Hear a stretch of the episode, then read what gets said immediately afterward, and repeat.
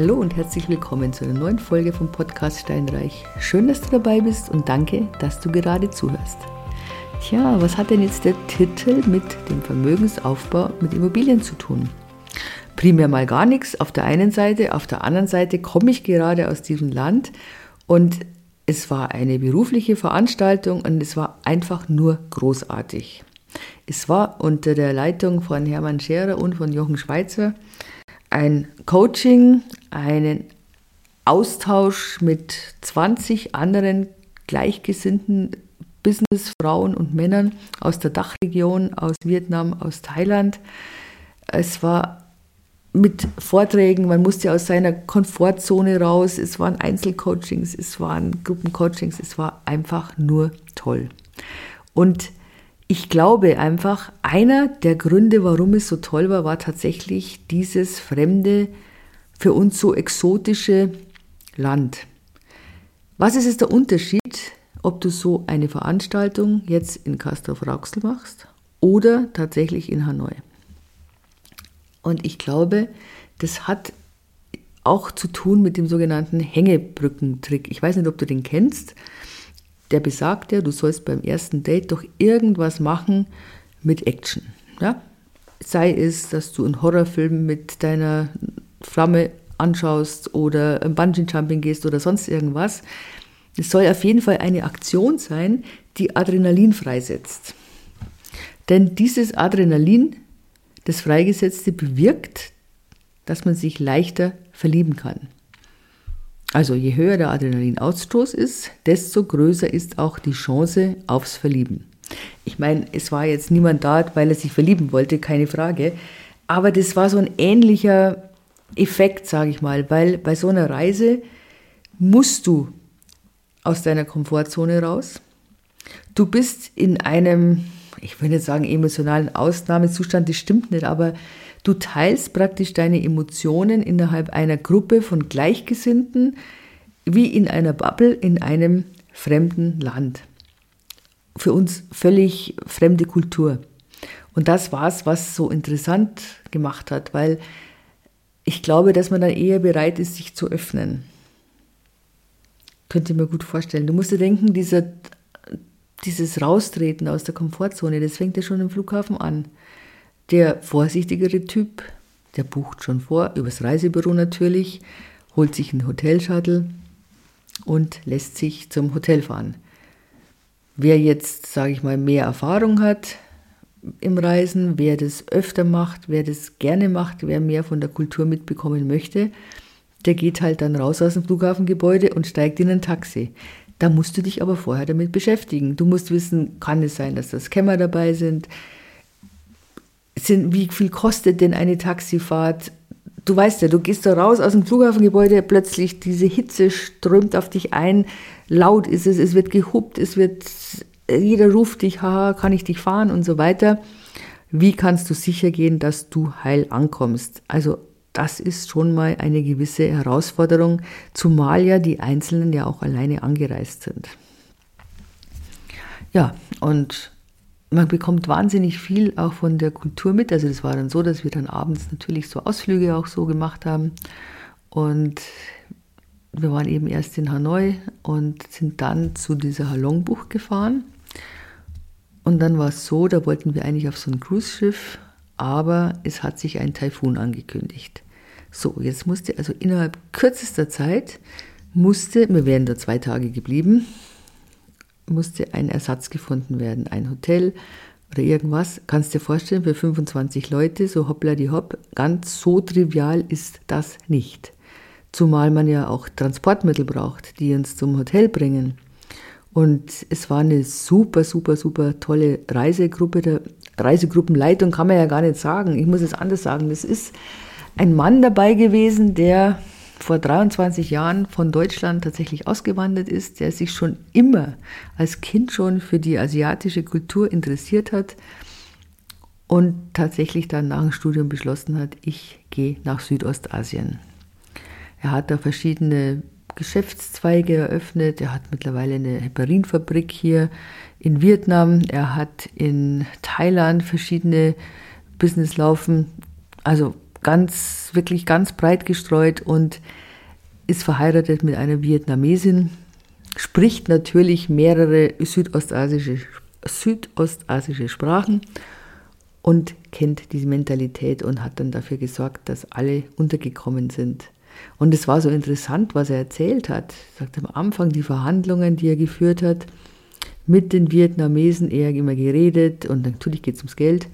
Und die saßen da und haben gelächelt. Nichts gesagt. Da wirst du als normaler Deutscher eher nervös, weil du dir denkst, aha, die sagen jetzt nichts, die lehnen das ab, okay. Dann hat er erzählt, ist er mit dem Preis runtergegangen. Die haben weiterhin gelächelt und nichts gesagt. Und so ging das halt, dass er am Anfang sagte, fast, also ich will nicht sagen draufgezahlt hat, aber viel weniger bekommen hat, als er sich gewünscht hat, weil er einfach mit dieser Verhandlungstaktik nicht gerechnet hat. Mittlerweile ist er genauso stoisch und ähm, kennt die Mentalität dieses Abwarten, dieses ähm, den anderen reden lassen, die Pausen zuzulassen und kann damit gut umgehen. Und eine Sache ist auch, ähm, dass das Warten durchaus normal ist dort. Also diese Pünktlichkeit, die wir jetzt so kennen, wenn es heißt, wir sind um halb acht da, dann sind wir spätestens um fünf nach halb acht da. Halb acht kann auch mal halb neun werden. Und klar haben wir das dann voll mitbekommen. Und es war aber auch was, mein Gott, dann regt man sich vielleicht auf, ja, aber dann regt man sich innerhalb der Gruppe auf. Oder man sagt, ja, es ist, wie es ist und man wird entspannter. Auf jeden Fall ist man wirklich in so einer Bubble und man ist gemeinsam mit einer fremden Kultur konfrontiert und kann sich eben gemeinsam darüber auch austauschen. Und ich glaube, dass das tatsächlich, ja, wie soll ich sagen, den Geist öffnet. Und man vielleicht eher bereit ist, miteinander zu reden. Ich weiß, dass es jetzt blöd klingt, ich kann es auch ganz schwer ausdrücken, weil natürlich spricht man so auch miteinander, wenn man jetzt in Deutschland ist, aber es ist nochmal was anderes. Also ich hatte wirklich das Gefühl, dieses Gemeinschaftsgefühl ist dort größer gewesen. Und auch diese Hilfestellung untereinander, dieser Austausch, der war unglaublich gut. Und es waren tolle Leute.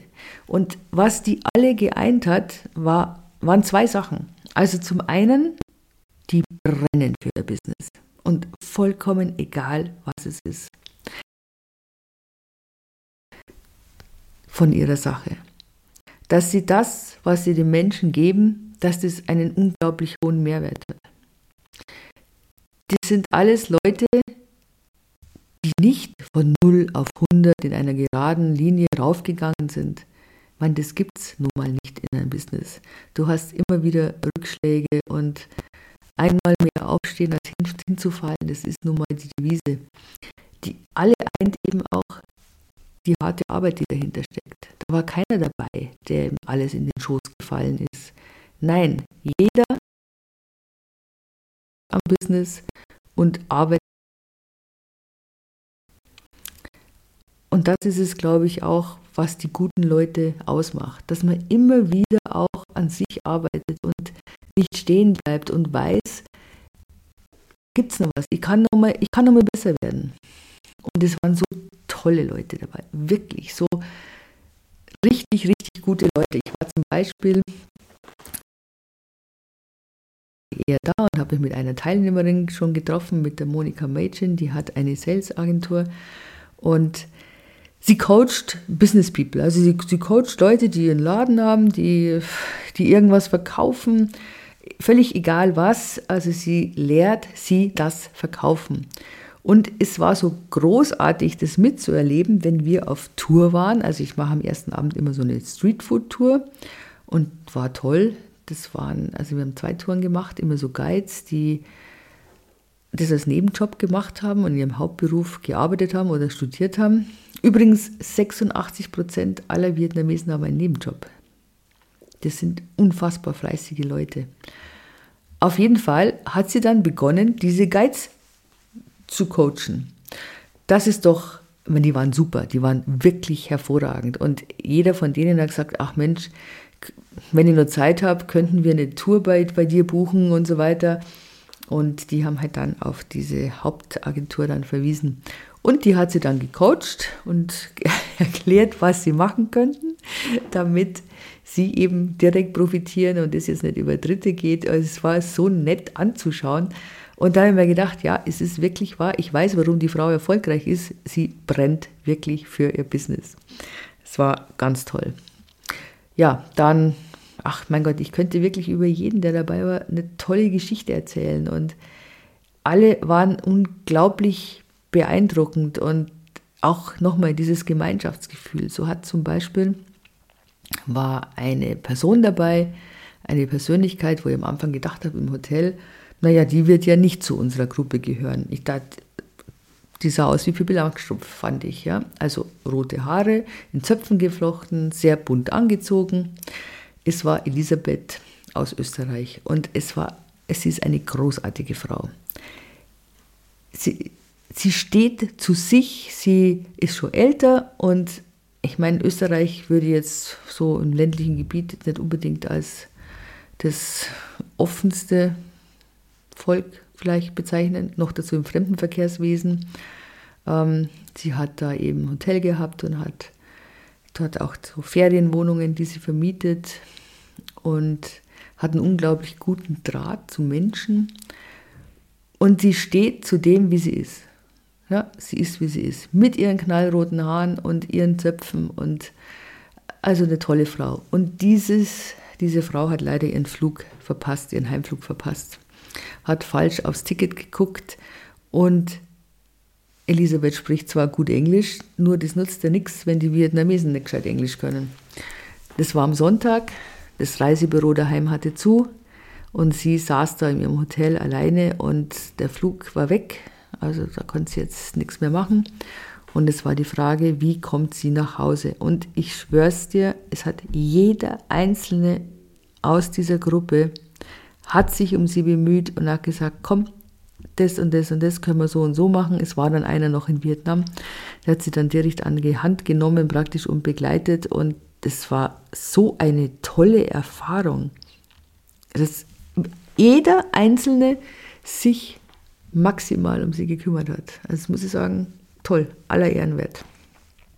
War ganz toll. Mein Gott, ich könnte über so viele noch sprechen, die die da dabei waren. Und ich könnte jeden einzelnen von ihnen empfehlen. Ja, es war auch interessant, mal die Geschichte von Jochen Schweizer zu hören, der erzählt hat von seinen Anfängen eben als Stuntman, von seinen ganzen äh, Geschichten mit dem Bungee-Jumping, von, von Fernsehtürmen und von Brücken oder sonst was runter und auch diese Rückschläge, die er hatte. Ja, also mal wieder ganz am Boden unten anzukommen und wieder von vorne anzufangen. Aber der sein Business geführt hat, so wie er vorher als Stuntman gelebt hat, unglaublich risikobereit und immer mit dem Vertrauen, es wird schon gehen. Einfach nicht aufgeben. Ich bleibe da dran. Also war ganz toll, war sehr, sehr, sehr interessant. Wie gesagt, die könnten nur stundenlang erzählen über die einzelnen und solltest du Bedarfe haben, in welcher Richtung auch immer, vielleicht war da jemand dabei, der dir helfen kann, dann bitte wende dich an mich, ruf, dich an, ruf mich an. Ich gebe den Kontakt gerne weiter.